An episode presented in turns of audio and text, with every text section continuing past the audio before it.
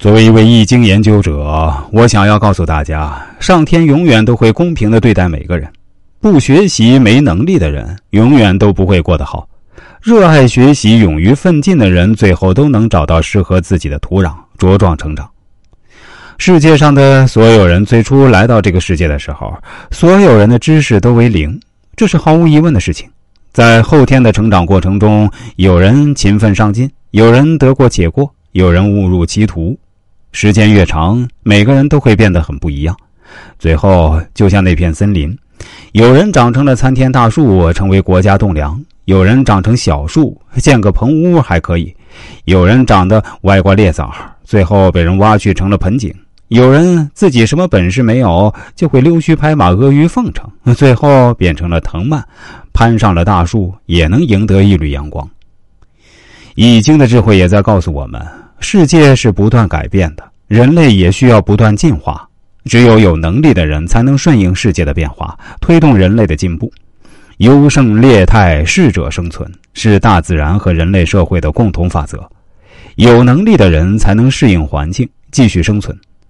好在我们的绝大部分能力都是通过后天努力才能够逐渐培养出来的。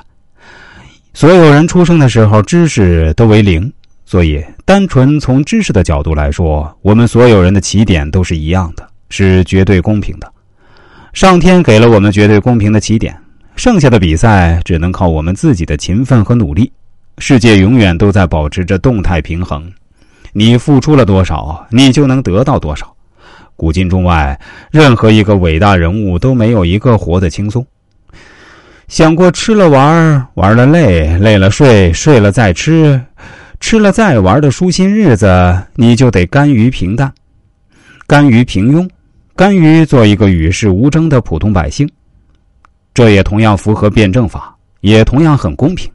想过得轰轰烈烈、一言九鼎、万众瞩目，你就得殚精竭虑、战战兢兢、辛劳付出；想过得舒心如意、无压力，你就得甘于平淡，做个普通老百姓。以上这些人生经验、生活智慧，都可以从《易经》里找到蛛丝马迹。所以说，《易经》在春秋战国就已经被公认为群经之首，是真正的千古奇书。所以我要说，我们的人生虽然充满遗憾，但如果你活了一辈子却没有读过《易经》，绝对是最大的遗憾之一。好了，朋友们，今天啊，就暂时先说这些，我们有机会下次再说。